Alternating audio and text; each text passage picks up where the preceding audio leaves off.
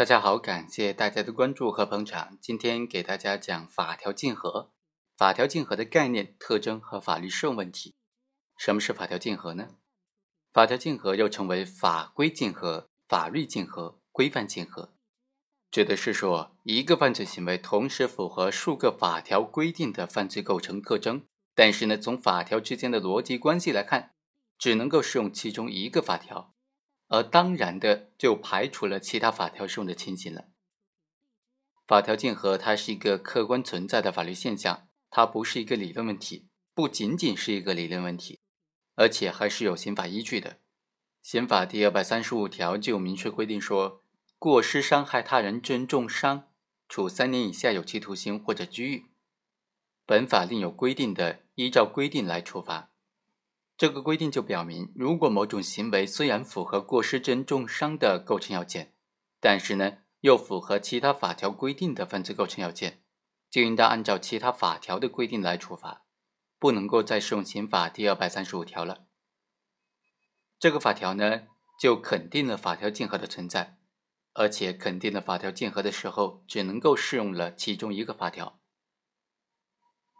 对于法条竞合呢，可以从静态的方面来解释研究，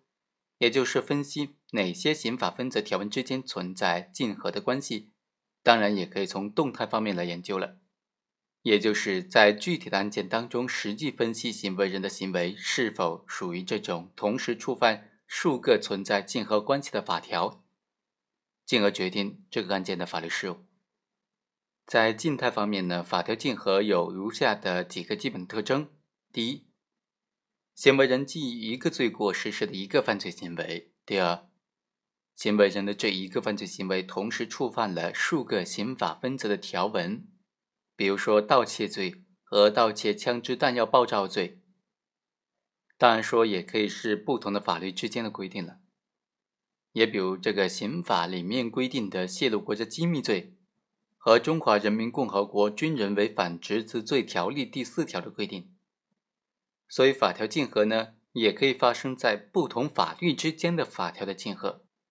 第三，行为人一个行为同时触犯了数个刑法分则的条文，刑法分则各个条文所规定的必须是性质不同的犯罪构成，至少是罪名是不同的。同种犯罪的未完成形态和完成形态之间呢，就不存在所谓的法条竞合了。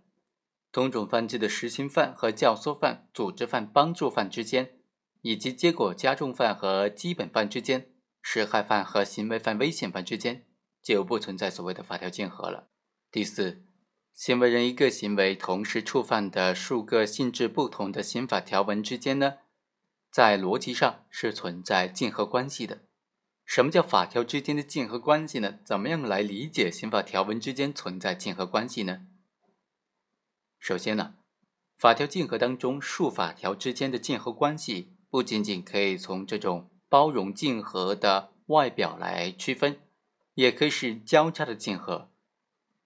交叉竞合呢是客观存在的，比如说报复陷害罪和打击报复会计统计人员罪之间，也比如说诈骗罪和招摇撞骗罪之间，故意毁坏财物罪和破坏生产经营罪之间，故意毁坏财物罪和侮辱国旗国徽罪等等之间呢？都存在这种交叉的关系。否认交叉竞合的存在呢？它不符合立法的实际，也不符合现实。在法条竞合的情况之下，该怎么适用呢？该怎么适用法律呢？该怎么选择呢？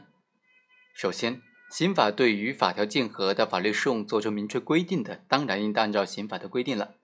比如说，刑法第一百四十九条就规定，生产销售本节第一百四十一条到一百四十八条所列的产品。构成各个法条规定的犯罪，同时呢又构成本法第一百四十条规定的犯罪，那么就构成法条竞合，按照处罚较重的规定来定罪处罚。再比如说，刑法当中过失致人死亡罪、故意伤害罪、过失致人重伤罪、诈骗罪以及玩忽职守罪、滥用职权罪，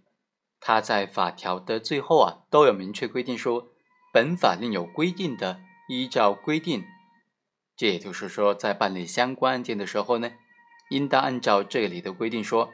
呃，有关刑法条文已经明确的对这种情形做出了规定，那么就应当按照这个具体的特殊的条文来定罪处罚了。第二，对于刑法当中并没有明确规定法律适用原则的法条竞合呢，通常情况之下，应当按照特殊法优于普通法的原则来选择性适用。当然，需要指出的是，在数个法条之间交叉竞合的时候啊，也是存在特殊法和普通法之间的交叉竞合的问题。交叉竞合的原则上，仍然应当考虑特别法优于普通法的原则。比如说，这个故意毁坏财物罪和破坏生产经营罪，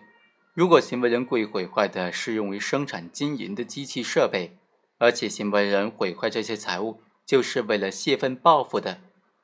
那相对于一般的故意毁坏财物罪来说，他的行为显然是更加特殊的，就应当按照特殊的这个法条破坏生产经营罪来定罪处罚了。好，以上就是本期的全部内容，我们下期再会。